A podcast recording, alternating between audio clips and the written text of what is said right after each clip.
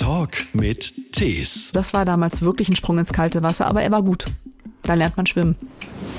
Die halten einem so den Spiegel vor und sagen, hat sich das jetzt gelohnt, dass du so viel gearbeitet hast? Oder was ist mit deiner Freizeitgestaltung?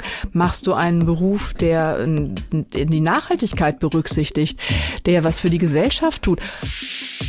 Ich sage immer, streuen, ein bisschen Gold, ein bisschen ETF, ein bisschen DAX-Werte und äh, irgendwas noch vielleicht unterm Kopfkissen, was du äh, zur freien Verfügung hast, wenn das Auto eine Panne hat wir fahren oft nach Afrika und denken so, ach Gott, die armen Menschen, die müssen jetzt kilometerweit laufen, um sich Wasser zu holen. Ja. Ja, stimmt. Aber sie sehen trotzdem irgendwie glücklicher aus als in der völlig gesättigten deutschen Metropole. Ein Podcast von SWR3. Guten Tag, mein Name ist Christian Thees. Und ich habe aber auch wirklich immer die interessantesten Menschen hier versammelt um mich herum. Und sie lacht schon, die Sina. Ja, da muss ich mitlachen, genau. Sina Weidetz, herzlich willkommen. Guten Tag. Hallo. Börsenexpertin beim ZDF, daher kennen wir dich. Ja, du hast aber etwas mehr als nur die Wirtschaft im Blick. Du kannst uns zwar allen sagen, in was wir am besten investieren sollen, aber nicht immer lautet die Antwort ja Geld oder Aktien. Denn es gibt so viel mehr Dinge, die uns wahrscheinlich noch glücklicher machen sogar.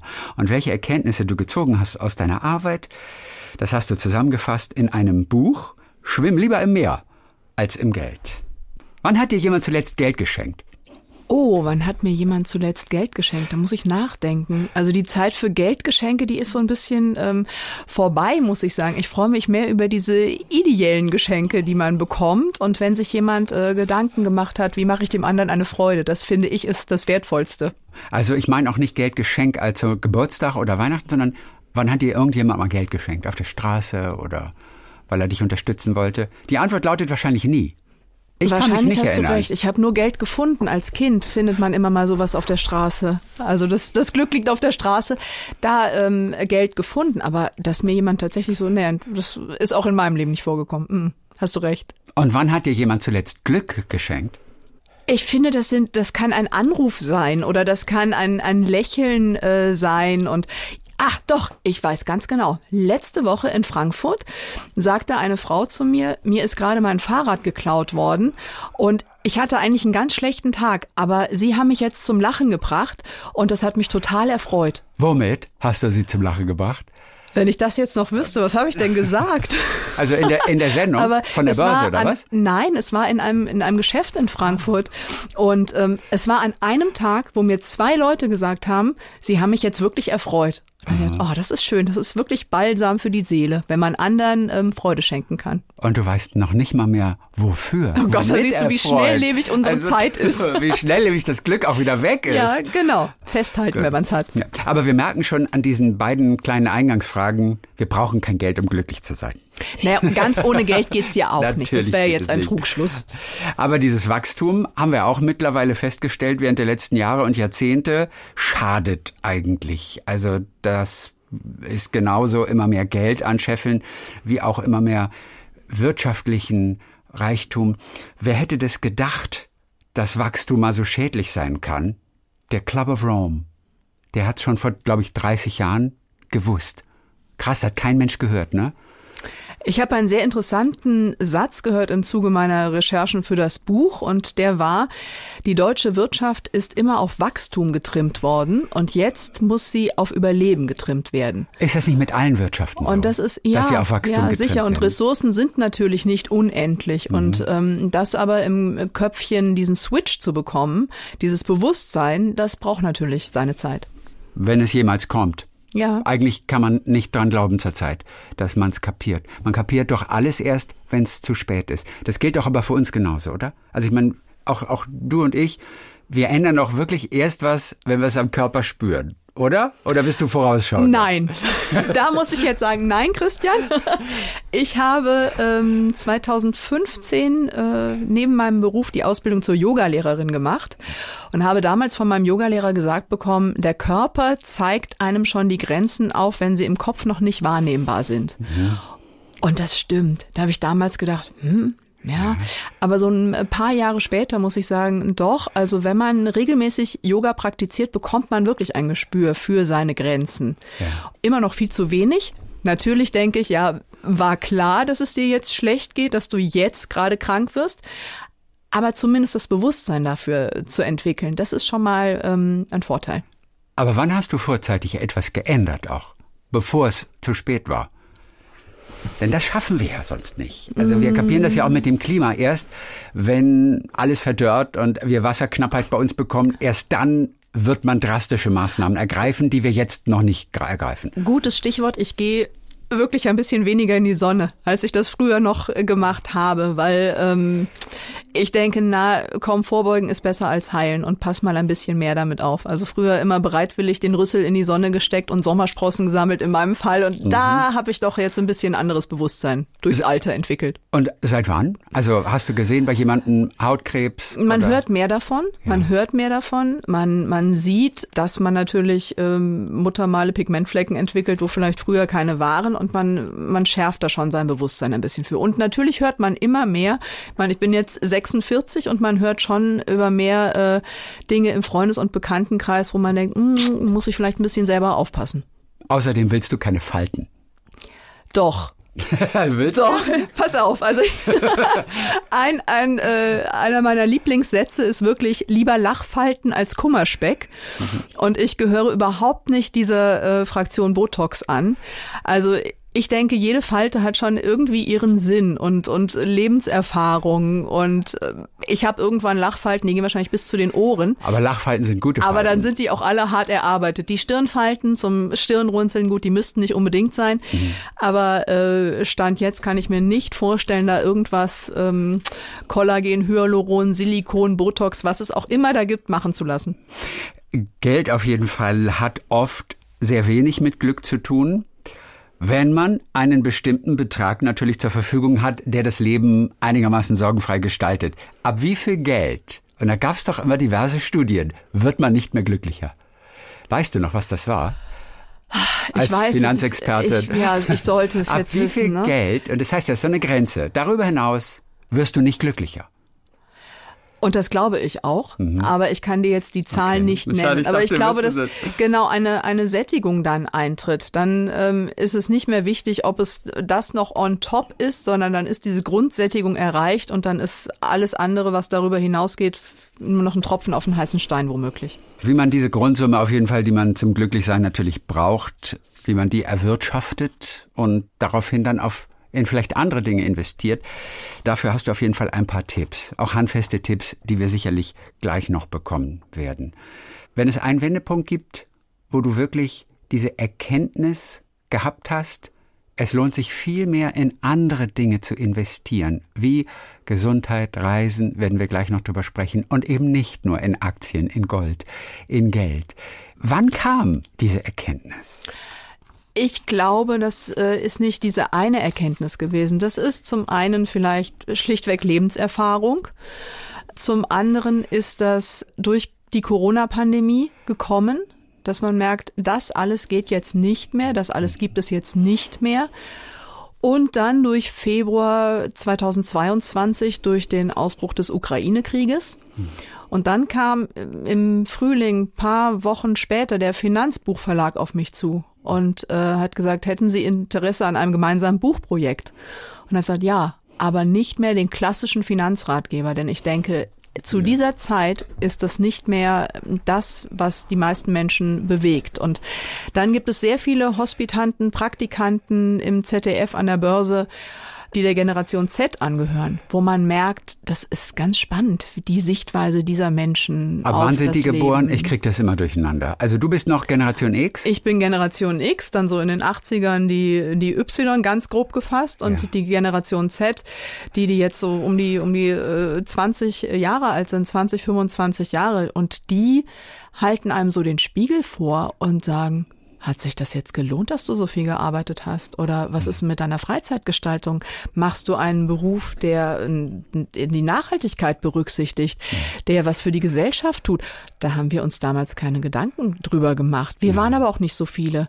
Also ähm, irgendwie, wir hatten nicht diese, dieses Denken, dass das irgendeinen tieferen Sinn ergeben muss. Da ging es ums Geld und da ist man dahin gegangen, wo der Job ist. Und heute sagt man, kann ich Homeoffice machen, kann ich von zu Hause aus äh, das machen, kann ich, muss ich meine Familie dafür verlassen. Die Denkweise hat sich geändert und daran sieht man ja schon, dass sich natürlich auch der Blick aufs Geld geändert hat. Generation Z profitiert aber auch ein bisschen von dem, was die Generation ja, davor erwirtschaftet hat. Was XY wird, und die Großeltern noch das erwirtschaftet wird, das haben. Das wird schnell vergessen. Ne? Genau. Weil alles war falsch, ihr macht alles falsch heutzutage. Aber dieser Wohlstand, dieser Reichtum basiert ein bisschen auf dem, was die Generation davor auch äh, erwirtschaftet haben. Absolut, habe ich auch äh, geschrieben. An welchem Beispiel kann man das zum Beispiel konkret machen? Also Wovon reden wir zum Beispiel? Naja, ich meine, wenn, wenn Eltern und Großeltern viel wirtschaftlich erwirtschaftet haben und der Sprössling sich dann ein bisschen in diesem Erfolg sonnen kann, kann er sich natürlich auch Gedanken machen über, ich möchte den und den Job haben und möchte es mir möglichst leicht im Leben machen. Und natürlich hat es die Nachkriegsgeneration oder die darauffolgende Generation viel, viel schwerer gehabt als jetzt. Also mein Opa hat mich erzogen mit dem, mit dem Satz, Lehrjahre sind keine Herrenjahre.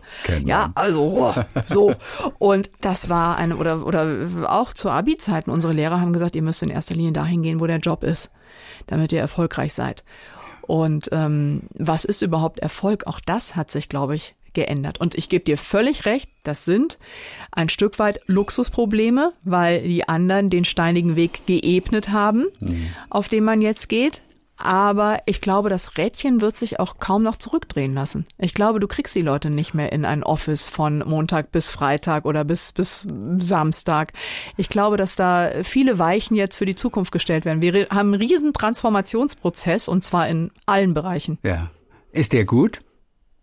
Also ich meine, wenn wir bedenken, bei, bei der Bildung sieht's ja bei uns so düster aus wie noch nie zuvor. Ja. Also jetzt mittlerweile ja. leuchtet die Ampel wirklich auf Warnrot und man wird in den nächsten Jahren versuchen, das ganze Bildungssystem in Deutschland umzuwerfen und wird es wahrscheinlich nicht schaffen, weil es einfach nicht flexibel genug ist und weil die ganzen Länder miteinander rangeln um irgendwelche Maßnahmen. Also im Prinzip eine Sackgasse, oder? Man also ich habe gar keine Hoffnung für die Bildung. Und wir alle wissen, wir müssen anders werden, wir müssen was Neues machen.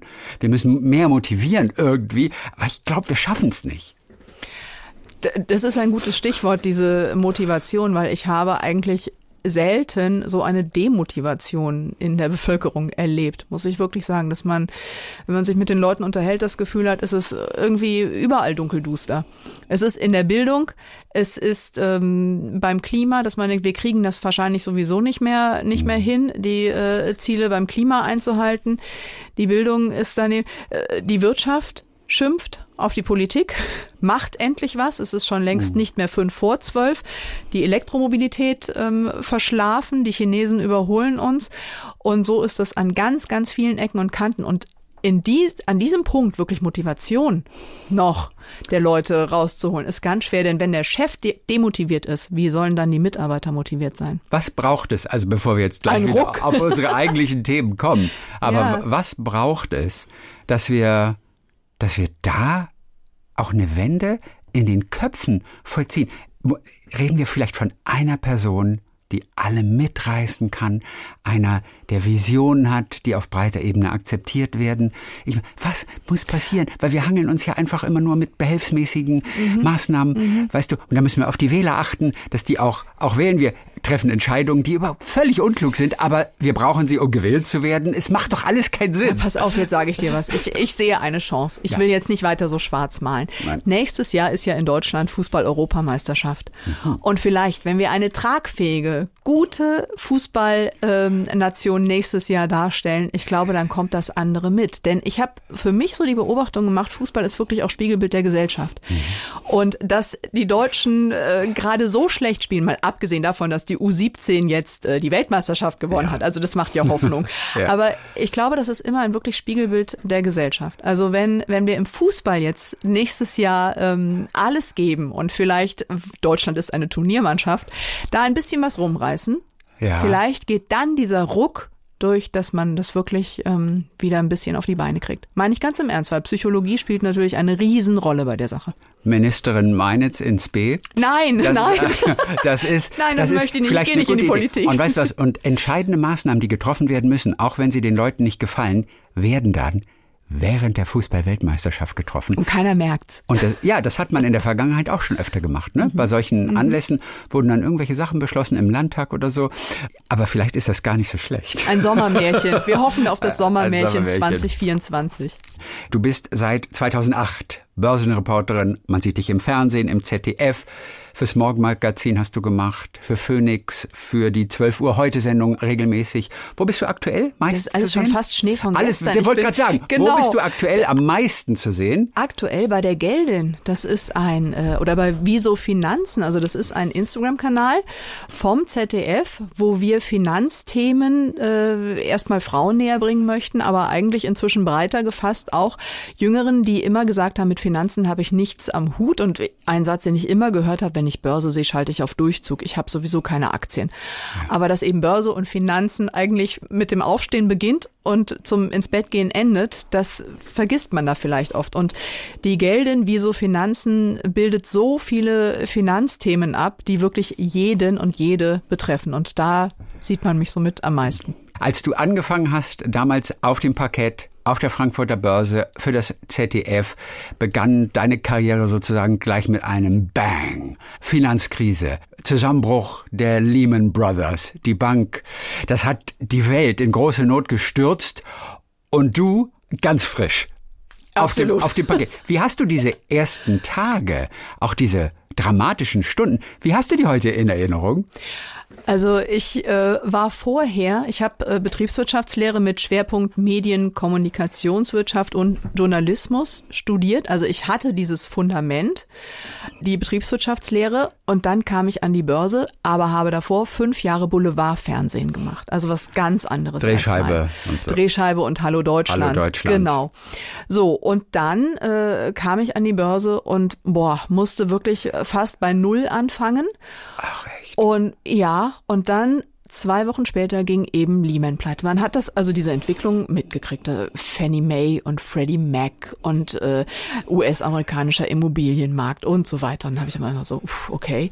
Und dann irgendwann sagte Brigitte Weining, so, ich gehe jetzt nach Hause. Deine Chefin, Sina die ist Vorgängerin? Da, meine Vorgängerin, Ja. Mhm. die ich beerben sollte an der Börse. Sie hat gesagt, so, ich pack's jetzt, ich gehe nach Hause. Sina ist da, die macht heute Abend die Schalte für die damals heute Nacht-Sendung. Okay, alles klar, dann machen wir mal die Schalte. Und mein Herz schlug wirklich bis zum Hals. Und oh, ich habe gedacht, okay, dann machen wir mal die Schalte. Und der super erfahrene Kollege damals, der mit mir da war, mein CVD-Chef vom Dienst, der hat sich bestimmt gedacht, oh, dieses junge Hüpperchen, die soll jetzt diese Schalte machen und ich, alter Hase, muss der so in etwa fast alles erklären und bei Null anfangen. Es hat funktioniert, also wir sind immer noch Kollegen und inzwischen habe ich, doch, behaupte ich mal, deutlich mehr Ahnung von Börse und Als Wirtschaft er? als damals. Nein, das habe ich nicht gesagt. Nein, Ich wollte dich nur aber, provozieren. Ähm, nein, nein, aber äh, ja, also das war damals wirklich ein Sprung ins kalte Wasser, aber er war gut. Da lernt man schwimmen. Und du hast keinen Mist erzählt, es hat Nein. alles geklappt letztendlich. Gott sei Dank, ja, Ja. genau. Ich habe einmal Mist erzählt Und zwar wann? und das war vor ähm, anderthalb Jahren. oh, Ja, ist noch nicht so lange her. Und zwar habe ich da äh, vor den Sommerferien, also vor meinem letzten Arbeitstag vor den Sommerferien, eine falsche Inflationsrate über den Sender geschickt. Die war fünf Prozent und die war damals ähm, deutlich niedriger. Wir wissen, wir hatten sie irgendwann bei über acht Prozent in der Vergangenheit. Aber es gab, weil ich diese fünf Prozent auf dem Sender verkündet habe, einen riesen Aufschrei. woher kam die Zahl denn? Äh, das war eine falsche Grafik, die meine Kollegin und ich einfach wirklich falsch bestellt. Also wir, wir waren schuld, das war kein anderer außer uns. Und die gingen über den Sender und das war wirklich ein riesen Aufschrei. Also bis ganz nach oben und auch bis äh, zur Bundesbank etc. Ganz, ganz, ganz oben. Und ich war so klein mit Hut. Was hatte das zur Folge? Also, dass du jetzt. Also kein Bankrun, Gott sei Dank. Aber Na. was hatte das? Was hat, also eine falsche Inflationsrate. Du Ja, hast gesagt mussten es 5 komplett Prozent richtig und es stellen. war wie viel Es insgesamt? war um die drei damals. Also fünf statt drei macht einen großen Unterschied. Aber wie wirkt sich das aus? Also was passiert in den Stunden, nachdem das bekannt gegeben Gott sei Dank war es, äh, also es, die Dramatik ist ausgeblieben, zum Glück. Aber es war, ähm, ja, es war ein Fehler, der passiert ist, wo dann auch jemand sagte, Fehler passieren, wenn auch dieser nie wieder.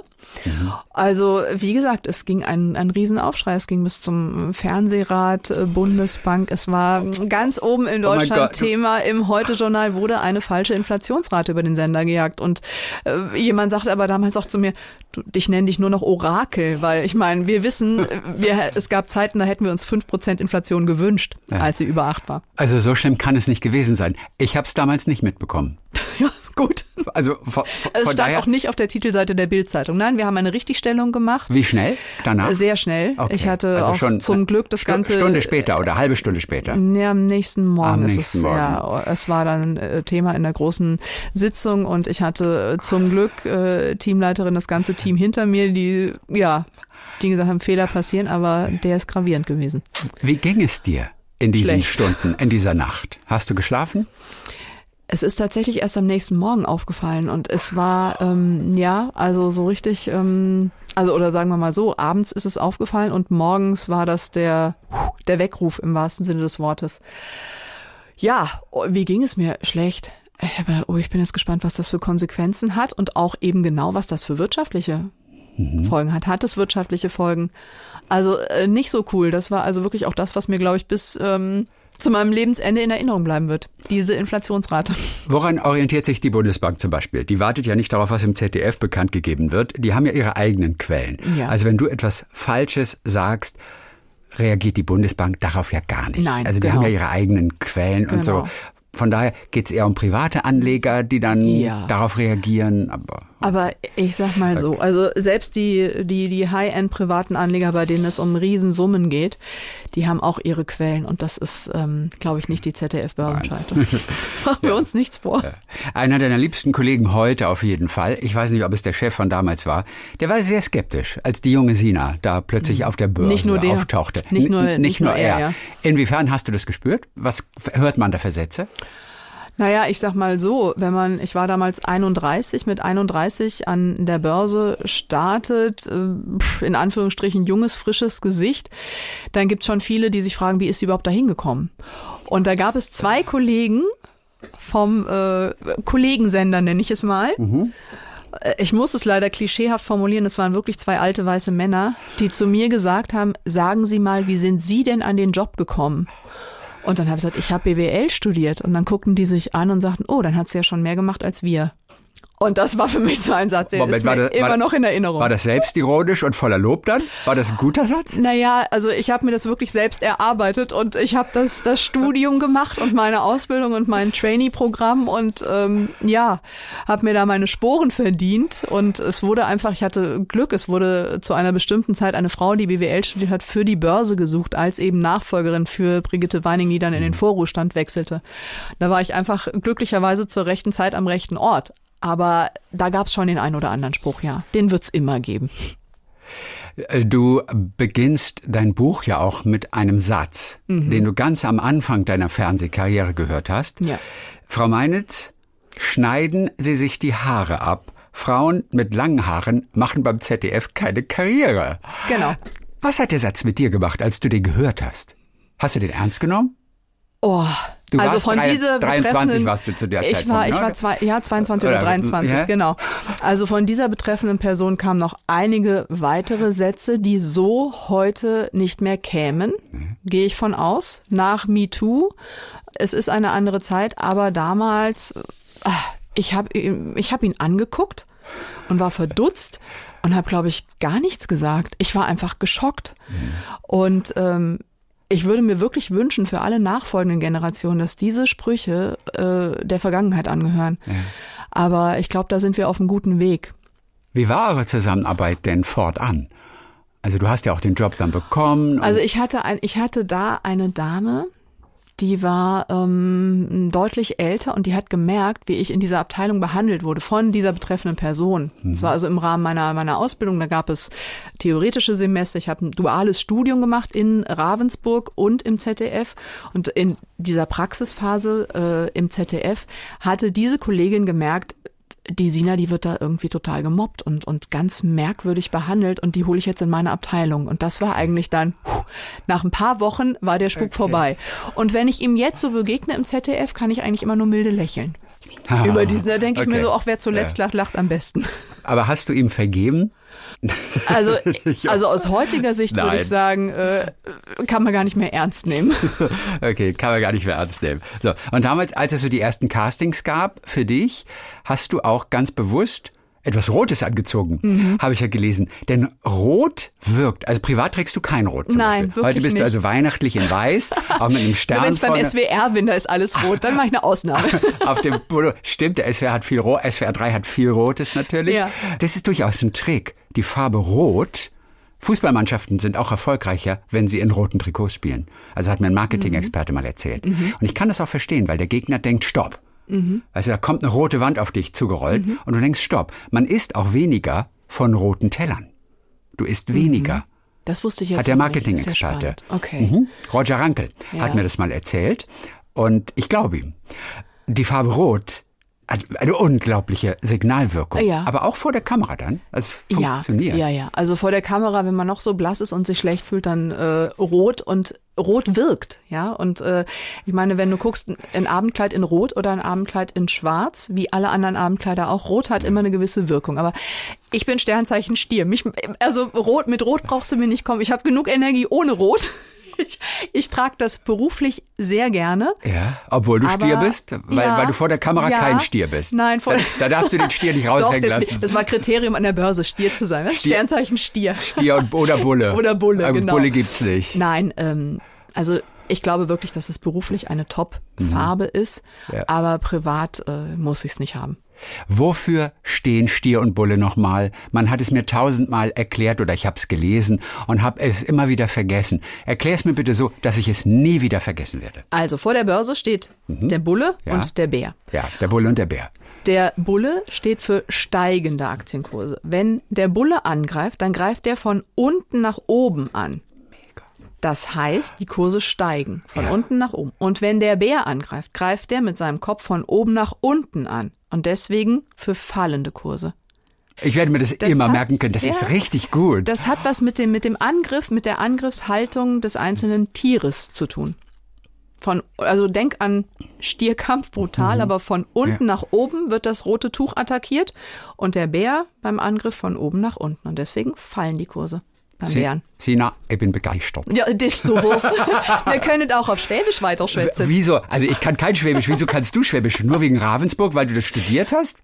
Es ist ganz lustig. Meine Cousine hat mal zu mir gesagt, weißt du, Sina, schon, wenn wir ähm, bei unserer Oma waren, dann hast du schon immer alle Dialekte nachmachen können. Ich weiß es nicht, Christian. Es muss mir seit ähm, kleinster, frühester Kindheit in die Wiege gelegt Echt? worden sein, dass ich so ähm, Dialekte nachmachen kann. Ich sage immer, ich bin top in allen innerdeutschen Sprachen. Also mir können Schwäbisch schwätzet oder wir können das Ganze auch, ähm, also wir können auch ein bisschen ins Ostdeutsche verlagern. Also das, ist jetzt für mich ah, möglich. auch kein Problem. Jeder, jeder Native Speaker würde wahrscheinlich sagen, die kann das nicht. Nee, und, und würde anfangen zu schimpfen. Für die Laien reicht also, ja, ne? ja, also ja, Dialekte kann man äh, bayerisch, sächsisch, mhm. berlinerisch, mhm. war. Das ist alles äh, äh, kein Problem. Aber Schwäbisch für ja. Nichtschwaben, das ist schon gut. Also das ist schon. Ja, aber das kommt wirklich nur ähm, Oberschwaben, Ravensburg. Also okay, also weil du es genug gehört hast, ne? Deswegen. Ja, wahrscheinlich schon. Einer, der auch wirklich sehr begeistert von dir war und der hat mal in der Zeit über dich geschrieben, der Hans-Josef Orteil, ein, ein Uni-Professor und aber auch wirklich erfolgreicher deutscher Romanautor, der damals über dich geschrieben hat.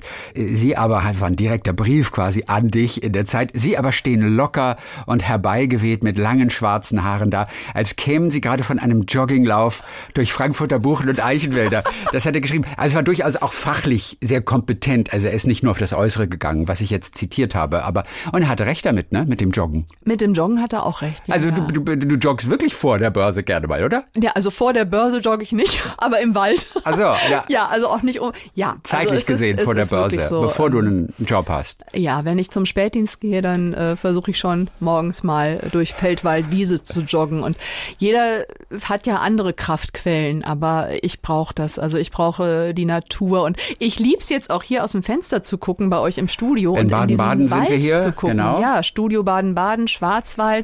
Bin ich hier hingefahren, da fließt so ein kleiner Bach und die Wiese und ich bin ein Naturkind, auch wenn ich immer in der Stadt gewohnt habe, aber ich brauche einfach diese, diese Ruhe und den Wald und meine Kraftquelle. Es ist eine Kraftquelle. Manche Mhm, total. ver verstehen das erst spät, aber und das Meer. es ist ein- ja und das Meer. Das ist ein bisschen weit weg von hier. Aber der Bodensee natürlich. Der auch. Indem du die Grundlagen äh, gelegt hast, wie du auch schreibst in diesem Buch, für deine spätere Moderationstätigkeit mit einem Studentenfilm. Du standst mitten im Wasser, ich weiß nicht, knietief im Bodensee und ihr habt einen Studentenfilm gedreht. Was war das für ein Film? Der hieß BA Total, also BA für Berufsakademie. Und das war eine Aufgabe im Rahmen unseres äh, Journalismuskurses im zweiten Semester. Und es war mein 23. Geburtstag. 11. Mai und ich habe da wirklich im Bodensee, im kalten Bodensee gestanden mit meinem Kommilitonen Fabian und ach, würdest du heute eine ganz andere Einstellung wählen. Wir blinzelten gegen die Sonne, konnten es irgendwie gar nicht sehen und man wusste auch gar nicht, dass man den Kopf nicht so wackeln soll und aber es war, es war dieser BA-Film und ja, wer hätte gedacht, dass es dann wirklich mal 20 Jahre später oder, oder kürzere Zeit später in diese Richtung gehen würde, ja. Was passierte in dem Film? Also worum ging's? Ihr standet im Über- Wasser schließlich. Ja, es ging über den Tag, äh, um den Tag im Leben eines BA-Studenten, dass man ab und zu auch mal im See schwimmt und der Wecker klingelt und man mit SWR 3 im Radio wach wird. Das weiß ich, SWR 3 war da auch noch drin. lustig. Und ähm, ja, und wo wir feiern gehen und wie wir arbeiten, studieren und so weiter. Ja. Was macht Fabian heute? Fabian war auch beim ZDF und ähm, ist, lebt in Wiesbaden und macht aber irgendwas mit Immobilien, soweit ich weiß. Auch was mit Wirtschaft. Aber wir haben, gut. ja, irgendwie sind wir dann doch alle im Punkto Wirtschaft. Obwohl, nein, eine ist sogar jetzt äh, Hebamme. Eine hat was ganz anderes gemacht. Auch schön, ne? Ja, schön. die hat, ich hat lieb- aber auch dazwischen solche Kaffee in. Australien gehabt, also ganz Nein. abgefahren. Doch, Anke hat ganz abgefahren dann, ja, Kaffee. Also aus uns, wir sind in die verschiedensten Bereiche gegangen und ein Kommiliton, mit dem ich mich heute in Baden-Baden treffe, ist CEO geworden von einer großen äh, Baufirma. Also wir haben die verschiedensten Biografien. Ihr seid die Successful Generation. Heißt Oh my? God. Hopefully we're happy too. Oh my God. Ähm, und dann tauchte noch die Frage auf und ich frage mich, war die von Hans-Josef Orteil? Ja, ich glaube auch schon. Was bedeutet der schöne Goldring an dem Mittelfinger Ihrer rechten Hand? auf den er oft starrt. Ich hoffe nichts Ernstes. Ich glaube, das war auch Herr Orteil, ne? der das geschrieben Ich hatte hoffe, in, ja, in, ja, in ja, dem letzten Satz. Was bedeutet der goldene Ring am Mittelfinger? Also weißt du, Christian, um genau dem entgegenzuwirken, wechsle ich jetzt immer meine Ringe, weil ich denke so, okay, dann kann keiner irgendwie denken, es hat irgendwas zu bedeuten. Aber jetzt Nein, hast du also, wieder einen am ja, Mittelfinger. Aber, mal am Zeigefinger, mal am Mittelfinger, Ah, okay. mal am Ringfinger. Also ich bin nicht verheiratet. Insofern ist es also keiner, äh, kein Ring, der irgendwie was so richtig Ernstes zu bedeuten hat. Ach, der bedeutete gar nichts. Der bedeutet, der hat, das war einfach ein Schmuckring, würde ich sagen. Jetzt können wir jetzt Herrn Orteil schonend beibringen. Ja, ja. Aber du bist so gut wie verheiratet. Das müssen wir Herrn Orteil Ja, jetzt in auch der sagen. festen Beziehung, ja, ja. Feste Beziehung, zwei Kinder. Also Genau, von daher. genau, ja. Ring hin oder her. Genau. Ihr Börsenreporter, ihr verpackt ja eure Nachrichten wie ein Krimi immer. Man hört euch gerne zu. Ich verstehe von dem Ganzen gar nichts. Mich interessiert's eigentlich auch überhaupt nicht. Bin da wahrscheinlich nicht mit alleine. Aber ich höre euch wahnsinnig gerne zu. Man versteht ja auch im Prinzip tatsächlich nichts. Das tun ja nur wirklich die Experten. Aber es ist so eine richtige kleine Show. Und ihr habt da eine Dramaturgie drin und eine Spannung, wie, also wie so ein Thriller. Die ganze Wirtschaft ist ein einzelner Krimi. Und du lachst zwar jetzt, aber das machen ja andere auch. Und ich frage mich, lernt man das?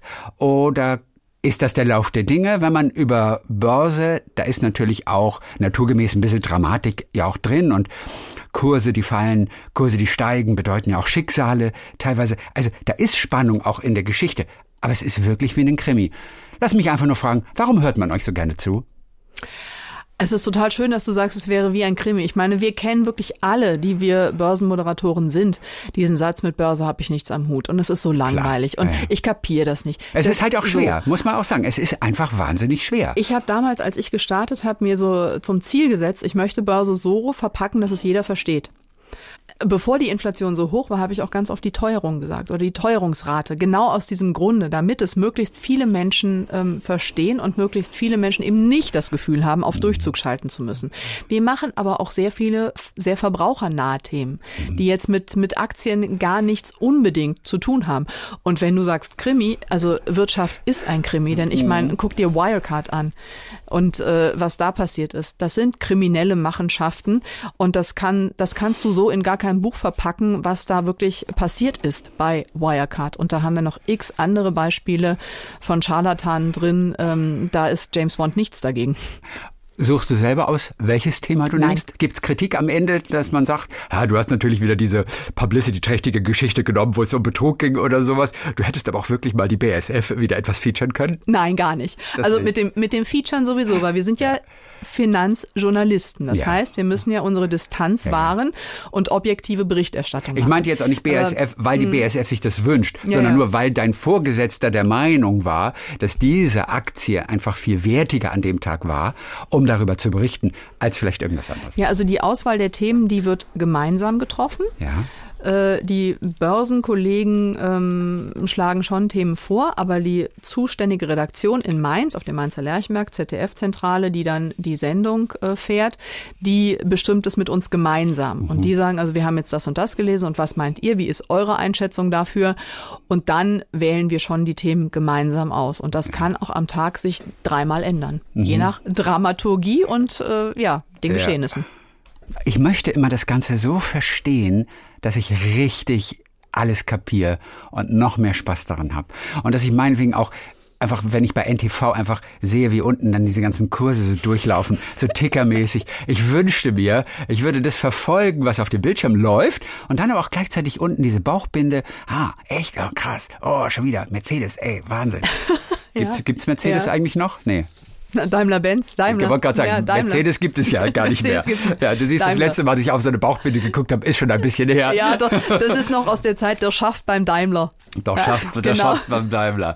Sina, also, du hast äh, für uns normalen Verbraucher einige Tipps, die jetzt noch abseits sind von dem, was wir geistig und körperlich investieren sollten in eine tolle Zukunft. Darüber sprechen wir gleich, weil es noch so viel wichtiger ist.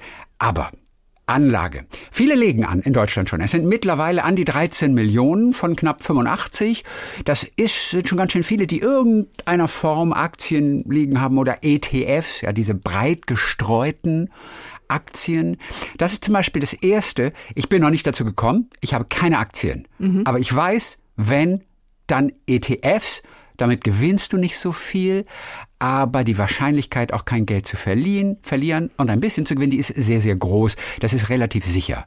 Sind ETFs wirklich das allererste, was ich 2024 mache?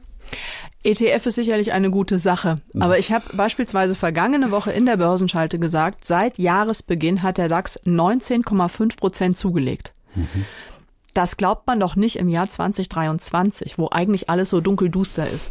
Und also das Schlechteste, was du machen kannst, ist gar nichts zu machen. Wirklich. Und ja, gar nichts zu machen und das Geld uns das Kopfkissen zu legen und warten, dass irgendwas passiert. Aber das weißt du. Aber nehme ich so, mal an, ich investiere in Aktien und verliere etwas, dann wäre nichts machen das Bessere gewesen. Dann lass es liegen.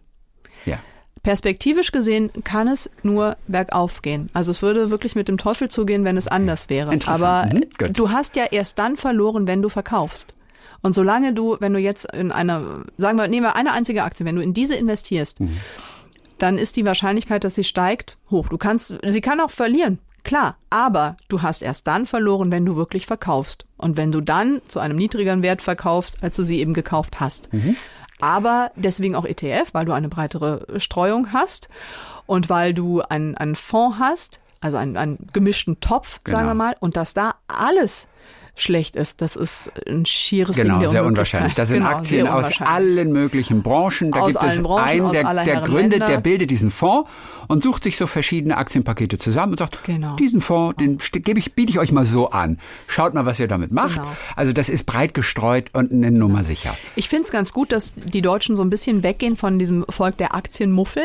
Das weicht sich langsam so ein bisschen mhm. auf. Äh, aber selbst jetzt, ähm, Tagesgeld, Festgeld gibt's ja Zinsen. Mhm. Aber immer noch weniger als für ETF ja. und, und äh, DAX-Werte zum Beispiel.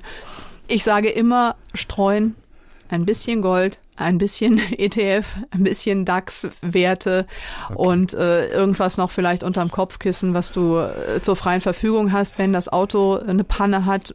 Klar, du kannst nicht alles anlegen, du kannst dich nicht gänzlich mit einem Strick um den Hals finanziell binden, dass du nicht mehr keine Liquidität mehr hast. Mhm. Aber das ist, ähm, glaube ich, das Mittel der Wahl. Was Ach. mich sehr schockiert hat, ich habe gerade auf dem Weg hierher gehört, dass ähm, Rentner, die äh, drohen in Altersarmut abzustürzen, obwohl sie in einer eigenen Immobilie leben dass es tatsächlich ähm, jetzt Studien dazu gibt, dass es dann ein Liquiditätsproblem im Alter gibt, selbst wenn sie in einer eigenen Immobilie leben. Ja. Puh, und das ähm, müsste noch mehr dazu animieren, wirklich ähm, frühzeitig über Rentenalter und Altersvorsorge nachzudenken. Ganz wichtiges Thema. Aber wie kann das passieren? Es gibt zumindest die staatliche Rente, sie ist möglichst, sie ist relativ klein, reicht dann nicht mehr für Nahrungsmittel und ein paar andere schöne Aktivitäten dadurch, dass man eine eigene Immobilie hat, das ist ja schon mal sehr, sehr gut, dass ja, man da keine Miete zahlen muss. Ich bin sehr überrascht, dass es trotzdem offensichtlich bei vielen dann im Alter nicht reicht. Also das Thema Vorsorge fürs Alter ist ein immer wieder gebetsmühlenartig äh, niederzubrechendes Thema, wo wirklich die Leute dahinter sein müssen. Hören wir das heute Abend im Börsenbericht unter Umständen? Heute Abend habe ich frei. Ich weiß nicht, was die Kollegen heute Von Abend Kollegin erzählen. Meine ich. Genau. Äh, das weißt du nicht. Weiß es, ich nicht. es haben ja in letzter Zeit vor allem auch Investitionen in alternative Energien eine große Rolle gespielt. Ja, plötzlich Ja. Krieg in der Ukraine, Rüstungskonzerne. Würde ich die jetzt als erstes denken, sind das Ding. Mhm. Ich selber würde mich sehr schwer tun, damit in Rüstungskonzerne einfach aus moralischen Gründen zu investieren. Bei den Grünen würde ich jetzt denken, hm, aber vielleicht haben die jetzt augenblicklich doch nicht so die Zukunft. Ist es trotzdem vernünftig? Du, wir sind, Schwer, ähm, ich, ich schere uns beide jetzt mal über denselben Kamm der Generation. Wir sind groß geworden, da sind die Fahnen der Friedenstauben geweht, ja, da haben die geweht oder die, die Aufkleber Atomkraft, nein, danke und Friedenstauben und so weiter. Und die Grünen wurden immer stärker. Und jetzt sind die Grünen äh, an der Regierung, aber es ist auch immer so eine Frage, welche Probleme sind gerade am dringlichsten und was können wir uns gerade leisten oder wo können wir gerade vielleicht kein Augenmerk drauf legen. Und ich glaube, dass man sich vieles auch einfach äh, situationsbedingt leisten können muss und äh, situationsbedingt auch eben dementsprechend vielleicht mal seine vorgefertigte Meinung überdenken muss. Und ähm, Und das heißt, dass vielleicht man doch in einen Rüstungskonzern aktiv naja, investieren muss. bring mich jetzt nicht dazu, dafür Werbung zu machen. Nein, aber, man, wir ähm, reden ja von Wirtschaft. Wir müssen, ja, wir wollen ja auch natürlich. letztendlich wollen wir Geld Und- verdoppeln Ja, oder und also du, vermehren du siehst aber, wie, Fall. wie Wirtschaft auch äh, wandelbar ist und äh, wie auch eine Solar Park AG, Solar World AG äh, irgendwann den Bach runterging, wo man es nicht geglaubt hätte, weil alle auf alternative Energien gesetzt haben. Und Ja. so ist alles im Fluss und alles im Wandel und ich möchte keine Werbung dafür machen, aber ich meine, diese, diese Gewinne gerade der Rüstungsindustrie, die spiegeln natürlich gerade den, den Zeitgeist wieder, so traurig es sein mag. Ich meine, wir haben ja nicht nur Ukraine, wir haben Israel und Hamas, den Konflikt. Das ist ja auch alles vor unserer Haustür. in Kryptowährungen zu investieren. Mhm. Das aber können wir, glaube ich, kurz abhandeln. Das ist was für Profis. Das ist Oder das für fasziniert ja viele erstmal. Ja, man denkt, hey, da bin klar. ich vorne noch relativ mit dabei. Da tun sich viele noch schwer. Aber da muss man Profi sein. Ne? Also, Da muss man Profi sein und da muss man vor allen, vor allen Dingen eine Zockermentalität mitbringen, weil also für mich wäre es gar nichts. Boah, das ähm, not my cup of tea. ich, ich lasse da die Finger davon. Das ist mir zu schnell, zu kryptisch und ähm, nee, zu risikobehaftet. In deinem Buch zählst du ein bisschen diese diversen Geschichten auf, in was man alles investieren kann, also jetzt auch finanziell gesehen. kriegt man so einen kleinen Überblick. Aber ganz wichtig ist eben, es gibt so viel mehr als einfach nur Finanzen, Geld, Aktien, in die man investieren kann, die dir Zukunft bringen, die dir Glück bringen auch, die dir Lebensqualität bringen, die dir eine Work-Life-Balance bringen, die einfach so viel wichtiger ist, als einfach Geld anzuscheffeln. Das macht nicht glücklich. Mittlerweile wissen wir das. Deswegen sprichst du auch über andere Bereiche. Gesundheit, ist verständlich. Ich glaube, ist völlig klar. Haben wir vorhin auch schon angedeutet, dass man auf seine Gesundheit achtet. Man wird länger alt, man wird besser alt. Man wird glücklicher natürlich auch alt, weil man nicht einfach mit vielleicht so viel Schmerzen oder Krankheiten leben muss. Und dennoch gibt es ja besondere Begegnungen auch im Leben, die vielleicht einen prägen weil man auch seine Meinung dann umstellt. Auch du hast so eine Begegnung gehabt. Bei dir war es ein, ja, ich weiß gar nicht, was war er? Er war kein Arzt, er war kein Heiler in dem Sinne, Heilpraktiker, glaub er, oder? Mhm. Und du hast ihn Herrn Herbst genannt. Ja, ich habe ihn Herrn ja. Herbst genannt. Ich genau. habe mit Freude über den Herbst gelesen in deinem Buch. Berichte mir mal von deiner ersten Begegnung mit Herrn Herbst. ja, genau. Herr Herbst ist also der heißt sozusagen nicht so, Künstlername. Ja. ja. er heißt aber gar nicht so sehr viel anders. Ich weiß, er heißt Herr Und Sommer. ich bin über einen ähm, Bekannten äh, tatsächlich zu ihm gegangen in die Praxis und kam mir vor wie so beim Almöhi, sage ich mal. Also es ist eine total schäbelige Praxis und äh, ich habe, hm, okay, bin das so betrachtet und habe gedacht, na, bin mal gespannt und gehe ins Wartezimmer und er sagt, äh, gehe nein, vom Wartezimmer ins Behandlungszimmer und er sagt zu mir, Sie haben eine schiefe Hüfte und deswegen irgendwie Lendenwirbelsäule Schwierigkeiten. Ich sag, das haben Sie gesehen durch die Kleidung? Naja, ich bin jetzt über 70 war er damals oder was und ich habe schon ein paar Patienten gesehen. Und dieser Mensch hat wirklich eine ganz abgefahrene Biografie, ist also bei tibetischen Mönchen äh, groß geworden, schläft nachts auf dem Balkon, Sommer wie Winter, hat mehr rote Blutkörperchen, klebt sich ein Zippo-Feuerzeug an die Stirn. Und es hält wirklich. Und es hält wirklich. Weil er, weil er so magnetisch und, und sagte wird. zu mir, also dass das bei ihm nicht funktioniert, liegt irgendwie am dritten Lendenwirbel und das strahlt aus. Und ich war also fasziniert und habe gedacht, mh, interessant. Und ähm, Herr, Herr Herbst hat aber auch so die, der sagt aber auch, okay, das kriege ich jetzt nicht hin, dann gehen Sie mal zum Arzt, lassen sich mal Blut abnehmen. Und ist also die perfekte Mischung aus Lebenskünstler, Ratgeber, Psychologe und immer diese, diese Wirbelsäulentherapie nach Dorn. Ich habe also zwei Bandscheibenvorfälle ähm, gehabt und Herr Herbst hat eigentlich mit dem, was er so gesagt hat, immer recht gehabt. Der hat auch vor mir gewusst, dass ich zwei Kinder bekommen werde. Also ich war nach dem einen Kind wieder im Rücken so kaputt. Aber das kann er doch gar nicht wissen. Das kann er nicht wissen, aber ich habe auch er hat einfach nur den Durchschnitt der Deutschen ne? genommen. Er hat gesagt, die kriegen durchschnittlich vielleicht, zwei Kinder. Vielleicht, ich weiß es nicht. Aber die Frage ist, ähm, konnte er also deine Fruchtbarkeit erahnen? Meine Fruchtbarkeit erahnen nicht, aber er konnte zumindest das so drehen, dass ich zweimal schwanger wurde. Okay. Und nicht von ihm. ganz wichtig zu ganz wichtig noch darauf hinzuweisen. Ja. Nein, also ich habe tatsächlich irgendwelche homöopathischen Mittelchen und Tröpfchen genommen und habe äh, Herrn Herbst auch schon mannigfaltig weiterempfohlen. Und ähm, er konnte also schon sehr, sehr vielen Menschen wirklich helfen. Und inzwischen gehe ich nur noch ganz selten zu ihm, weil all das, was er so eingerenkt hat im Rücken, ich inzwischen ja. selber einrenken kann bei mir selbst. Und das ist schon, ja, gut. Ein kurioser Typ, der, der heute noch genauso viel kostet wie vor 30 Jahren. Ja, und über 80 ist und immer noch praktiziert. Und warum? Erhöht er seine Gebühren nicht? Das habe ich ihn gefragt und er sagte, weil ich immer dasselbe mache. Ich finde, das ist eine mega Antwort. Ja, das finde ich ist auch eine mega Antwort. Und ähm, ja, es ist einfach, es ist eine Type. Er spricht irgendwie auch Deutsch und Russisch und Chinesisch und weiß ich nicht. Also es ähm, hat auch nie in seine Praxis groß investiert, hat sich selber ein Flugzeug gebaut, mit dem, ja, und ich denke mir so, bitte Gott schenke ihm das ewige Leben, dass er mich noch viele Jahre, vielleicht noch mindestens mal durch die Wechseljahre irgendwann bringen kann. Ja. mit seinen Tröpfchen und was er da macht. Und ich fand das ganz faszinierend. Also ich ähm, gehe nicht nur zum Heilpraktiker. Man hat ja seine ganz normalen Vorsorgeuntersuchungen auch beim Arzt. Mhm. Und dann lässt du dir Blut abnehmen oder dann lässt du Ultraschall machen und dann sagt der Schulmediziner, wow, also dieser Mann, ich weiß nicht, was er dir gegeben hat, aber es ist alles tipptopp. Oder bei der Blutuntersuchung kommt raus, super, alle Werte wieder normal durch das, was Herr Herbst mir gegeben hat. Ist das hm. wieder so ein Fall, dass dir dort jemand wie er geholfen hat, was aber ein Mediziner nicht konnte? Also du warst auch bei einem Orthopäden. Aber ich denke mir doch, wenn der das durch deine Kleidung erkennt, warum hat's der Orthopäde nicht gesehen, als er dich nackt gesehen hat? Warum? Ja. Er sag's mir. Weil vielleicht hat er woanders hingeguckt. Möglicherweise. Ja, weiß ich nicht. Nur, nur noch in Kleidung zum Orthopäden.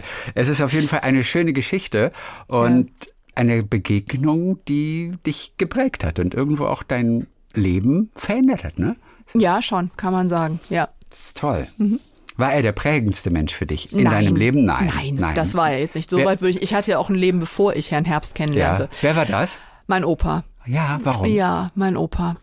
Also ich glaube, ganz viele Charaktereigenschaften in mir habe ich durch ihn gelernt. Ein Hoppla, jetzt komme ich, lebensfreudiger, lebensbejahender Mensch bis zum Schluss mit der tollen Geschichte, mit 90 ins Altenheim zu gehen und eine 92-Jährige kennenzulernen, mit der er dann noch fünf Jahre seines Lebens zusammengelebt hat. Unglaublich. Jeder andere hätte gesagt, nee, irgendwie, ach, pff, Leben vorbei so in etwa. Nee, und mein Opa dreht den Spieß um, setzt sich ans Klavier und lernt irgendwie Frau Pfeffer kennen, die sich in ihn verliebt. Und die hatten noch fünf Jahre zusammen. Eine ganz süße Geschichte. Und ich glaube, dieses Lebensbejahende, dieses Freudestrahlen von innen, Sonne, Licht, Wärme, Liebe, Ehrgeiz, unglaublich Ansporn und nicht jammern und vorwärts. Ich glaube, dass ganz viel Opa in mir steckt. Was hat er gemacht, beruflich? War Lehrer Aha, okay. Mhm. und ähm, hat aber äh, auch Schulen gegründet und aufgebaut.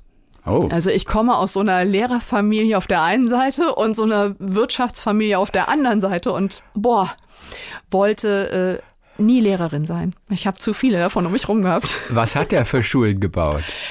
Der hat ähm, Arzt- und Zahnarzthelferinnen ausgebildet und eine Handelsschule gehabt. Okay.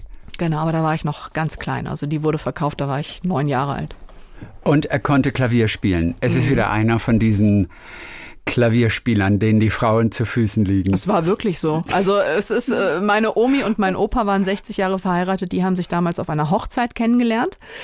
Aber äh, Frau Pfeffer im Altenheim hat mir damals gesagt, ich habe mich in ihren Opa beim Klavierspielen verliebt. Aber es funktioniert ja Sehr süß, es immer, funktioniert. wie man hört. Ja, ja. Ganz, Der ganz, war Sternzeichen. Löwe und, und irgendwie weiße Haare, volles weißes Haar und immer noch mit, mit Krawatte und Sakko angezogen. Und ich meine, nun muss man auch fairerweise sagen, im Altenheim gibt es nicht mehr so viele Männer. Ne? Da sind natürlich. Die sterben immer, früher ja auch genau, als Frauen, statistisch ja. gesehen. Deswegen. Gesundheit ist ein Ding, es lohnt sich auf jeden Fall darin zu investieren.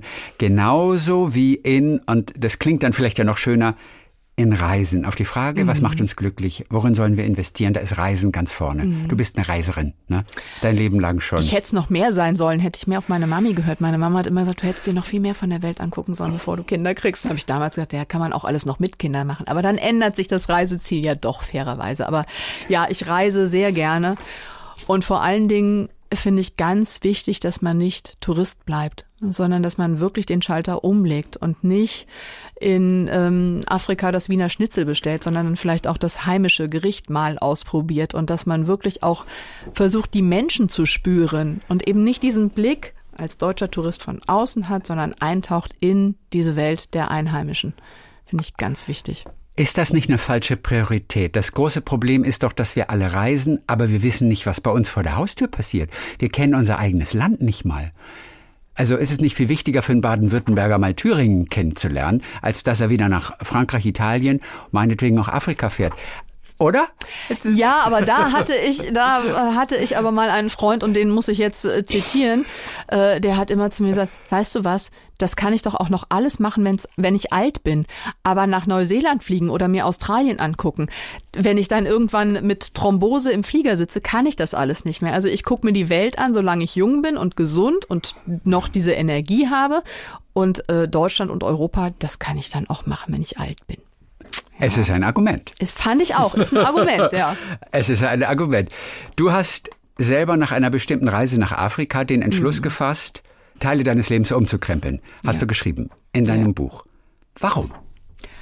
Oh, weil Afrika wirklich die Wiege, also für mich, die Wiege der Menschheit ist, mich super geerdet hat. Und das merkt man, wenn man da ist. Diese, das Dass es merkt die Wiege man der und das Menschheit kann man ist. nicht, ich, Aber wo- das woran- kann man nicht woran beschreiben. Du siehst, das? ich kriege jetzt noch feuchte Äuglein, wenn ich davon spreche. Das ist die Weite, die Freundlichkeit der Menschen, der Sternenhimmel, die Tierwelt, die Natur, die Lebenseinstellung. Ich meine, wir, wir fahren oft nach Afrika und denken so, ach Gott, die armen Menschen, die müssen jetzt kilometerweit laufen, um sich Wasser zu holen. Ja, Ja, stimmt. aber sie sehen trotzdem irgendwie glücklicher aus als in der völlig gesättigten deutschen Metropole. Und das mal zu hinterfragen und so aus verschiedenen Blickwinkeln ähm, mal zu beleuchten, ist sicherlich sinnvoll. Und dann habe ich wirklich damals in Afrika den Entschluss gefasst, wenn ich nach Hause komme, ändere ich mein Leben. Denn mir kann nichts mehr passieren. Es ist ja ein Prozess. Ich habe, also ich meine, wir reden von, von Trennung, von Scheidung. Es ist ein Prozess, den man dadurch läuft. Das entscheidet man nicht von heute auf morgen. Aber in Afrika war also es so. Also du redest jetzt von Trennung und Scheidung ja, in dem Fall. Du hast dich getrennt ja, ich hab, ich, nach ich der Afrikareise. Nach, nach der Afrikareise, ähm, also es war schon vorher so, dass man, bleibt man zusammen oder nicht, hin Ja. und her. Und dann habe ich aber gesagt, mir kann gar nichts passieren. Egal was ist. Den Weg weiter zu verfolgen, das wäre das schlimmere Übel für mich. Und deswegen, mir kann nichts passieren. Ich habe keine Angst mehr vor einer Entscheidung. Und ich glaube, das ist generell dieses Angst haben vor gewissen Entscheidungen, ist immer was, was uns lähmt. Und als ich damals aus Afrika zurückgekommen bin, ich war mit meiner Mama dort, ähm, habe ich gedacht, nee, egal was, aber den Weg gehen wir jetzt weiter. Und es war absolut richtig. Ich habe auch mal ein Pharmaziestudium unter größten Bedenken abgebrochen. Ich wollte eigentlich mal Apothekerin werden. Und auch da war es richtig zu sagen, nein, Bruch. Ich habe mich so gequält mit der Chemie. Ach, du hast dich richtig gequält. Du hast drei Jahre durchgehalten ungefähr, gequält, oder? Ja. Aber ähm, ja, letztendlich waren das also zwei große Brüche in meinem Leben. Mhm. Aber am Ende war es immer für was gut. Aber warum kam die Entscheidung nach Afrika? Was hat Afrika in dir ausgelöst, dass du gesagt hast, nee, jetzt treffe ich die Entscheidung? Also was ist es denn? Das alleine total glücklich sein und mit sich und der Welt im Reinen zu sein, würde ich vielleicht sagen. Ja. Und auch, äh, wie gesagt, also diese, und dann muss ich dazu sagen, mein Ex-Mann war Jäger und kam aus einer Forsthausfamilie, wo alle immer gejagt haben. Und wenn man in Afrika ist und diese Tiere sieht, dann, oh, dann war allein das schon, dass ich gedacht habe, so, und das, da kann ich überhaupt nicht mehr dahinter stehen, das geht gar nicht. Ganz, also es hatte ganz vielerlei Aspekte und dann kamen so ein paar Dinge noch äh, zusammen, äh, ein paar Äußerungen, wo ich dann gesagt habe, nein, also jetzt ist jetzt ist Schluss. Also ich fühlte mich da mit mir und der Welt so im Reinen, dass ich gedacht habe, so mir mal. geht so viel besser ohne ihn, dass ich jetzt einfach mit diesem Energielevel nach Hause gehe und sage, du, wir gehen jetzt mal. getrennte Wege. Da trifft der alte Spruch zu, viele Reisen sind des Jägers Tod. Ja, In Anführungszeichen. in wirklich. Anführungszeichen. Ja, aber also, also nur in Anführungszeichen. Das, Er ist, glaube ich, inzwischen Tod. auch glücklich mit Familie und Okay, Kind, gut. also alles gut. oh, das ist, das ist, das ist schön. Du hast ansonsten New York City kennengelernt. Mhm. Du warst dort mal, das war relativ am Anfang deiner ZDF-Zeit als Praktikantin. Ja. Warst du dort im ZDF-Studio in New York. Was hast du mitgenommen aus dieser großen, pulsierenden Metropole, die alle begeistert? Soll ich dir was sagen? Sie haben mich als Praktikantin im größten Schneechaos mit Oh. einem Van mit Sommerreifen ausgesetzt. Nein, das Kamerateam ging raus auf Dreh und sagte, wir sehen uns in einer Viertelstunde wieder oder sowas. Park mal den Wagen. In New York City, Manhattan, wirklich Schneechaos, Sommerreifen, Van. Da hab ich gesagt, um Gottes Willen, Hilfe, wenn du das überlebst. Genau, aber das sind halt die Dinge, die man dann mit so einer Praktikantin auch manchmal macht. Ne? Den kann man aber auch ohne Schneesturm gar nicht parken irgendwo, weil da keine Lücken sind. Also das, das bleibt mir in Erinnerung. Und ähm, dann fand ich auch sehr lustig äh, den Spruch vom damaligen Studioleiter. Mädche, geh doch mal nebenan in den Liquor Store und sag, hol mir das und das und sag, ich krieg's tax-free. Im wirklich tiefsten Roy Hessisch, du hast es gemerkt, ne? Und das bleibt mir auch noch in Erinnerung. Hast du es gekriegt? Tax-free? Ich hab's für den und den damals dann tax-free Also sie kannte gekriegt den. im Liquor Store gegenüber. Sie, sie kannte den Licker, den Licker, Lickerkaufer. Ja, ja. Sie Also, wussten, okay, sie wer- wussten, okay, wer die Praktikantin ist und so weiter. Warum kriegt er das Tax-free? Weil er Deutscher war? Ich kann es dir nicht sagen. Ich fand es jedenfalls amüsant. So, also das sind so die zwei Dinge. Und dann natürlich auch eine Menge, Menge Drehs und ehrlich gesagt tolle Partys, auch im Deutschen Haus von den Vereinten Nationen damals. Äh, hab Thomas Gottschalk damals getroffen, lustigerweise, in, in diesen äh, acht Wochen in New York. Und hab also wirklich eine, eine fantastische Zeit gehabt. Aber, Stichwort auch New York und pulsierende Stadt, die Phasen, in denen ich mich im ruhigen Central Park aufgehalten habe, die wurden auch immer länger. Also am Anfang habe ich das sehr genossen, das Leben und das Pulsieren und den Times Square und höher, weiter, schneller. Und dann habe ich aber auch gedacht, so, das hast du aber jetzt alles gehabt. Und ähm, jetzt brauchst du mal wieder ein bisschen Ruhe und Central Park. Aber was mir auch in Erinnerung bleibt, ich habe mich damals unglaublich sicher gefühlt. Also von der Party nachts um drei durch Manhattan nach Hause zu laufen, war damals kein Problem. Mhm. Und ähm, das hätte man vielleicht auch so nicht erwartet. Damals war es so. Und jetzt sag noch zum Schluss, warum ist es so wichtig, ein Land auch mal von innen kennenzulernen und eben nicht nur als Touristin? Weil ich glaube, dass genau das die Erfüllung bringt, die Reisen mit sich bringen sollte. Nicht mit unserem Bild und mit unserer Küche mit unseren Erfahrungen, sondern auch mal einzutauchen. Ich glaube, das ist das, was das Lebenskonto, wenn es sowas gibt, letztendlich reicher macht. Aber was, ja, aber was passiert mit uns dann? Was ist das Tolle daran? Also, dass wir was mitnehmen, was wir vielleicht auch in unser Leben übertragen können und weil es uns vielleicht auch ein bisschen toleranter macht, ein bisschen mhm. demütiger macht, ein bisschen ehrfürchtiger macht über sowohl die glücklichen Seiten, die wir haben, aber auch die unglücklichen Seiten, wo wir vielleicht ein bisschen daran arbeiten können, diese unglücklichen Seiten durch Begegnungen mit anderen Menschen, durchs Reisen schöner zu machen. Das stimmt. Inspiration bekommt man nur von außen, indem man einfach mal was anderes macht. Ansonsten ist es ja vergleichbar mit dem in einer Blase leben, genau. wie bei Facebook. Man bekommt ja immer nur das, was einem sowieso gefällt. Aber das, was uns als Mensch vielleicht wirklich voranbringt und den Horizont erweitert, und das ist einfach wichtig für den Kopf, das ist, wenn man sich dann auch auf anderes mal einlässt und dadurch auch ein bisschen toleranter wird. Und davon mhm. brauchen wir ganz viel in dieser Zeit, glaube ja, ich. Glaube ich auch. Von dieser Toleranz, da fehlt eine ganze ja. Menge im Augenblick. Ne? Toleranz, Demut und, und Gelassenheit auch. Ja. Man kann also in so viel mehr investieren als einfach nur in Aktien, auch wenn sich das lohnt und man das in Teilen auf jeden Fall machen sollte. Und wir auch nicht vergessen sollten, dass ohne Geld auch gar nichts geht. Das ja. ist auch klar. Also verteufeln wollen wir es nicht, mhm. aber auf einer gesunden Basis lässt sich dann auch in andere schöne Dinge investieren. Du hast darüber geschrieben in diesem Buch, Schwimm lieber im Geld als Nein, im Meer. Was schwimm lieber im Meer. Schwimm lieber im Meer als im Geld. Christian, jetzt haben wir eine Stunde geplaudert und die Quintessenz hast du versemmelt. Du weißt du was? Ich habe ja gar nichts verstanden von dem, was wir hier besprochen haben. Genau. Schwimm lieber im Meer als im Geld. Sina Weiditz, das war total schön, ja, dass, du, dass, du, dass du hier warst. Vielen Dank. Und am Ende dürfen wir natürlich nicht vergessen, das gilt fürs Leben genauso wie für das Investieren in Aktien oder so. Man braucht bei allem auch das Quäntchen Glück. Absolut. Und ich glaube auch, dass man ganz viel zu, von dem zurückbekommt, was man selbst ausstrahlt. Also da hat mal eine kluge Frau zu mir gesagt, ähm, das Lächeln, was du schenkst, kehrt stets zu dir zurück. Und das ist wirklich so. Es kommt auch immer auf die eigene Einstellung drauf an. Talk mit Tees.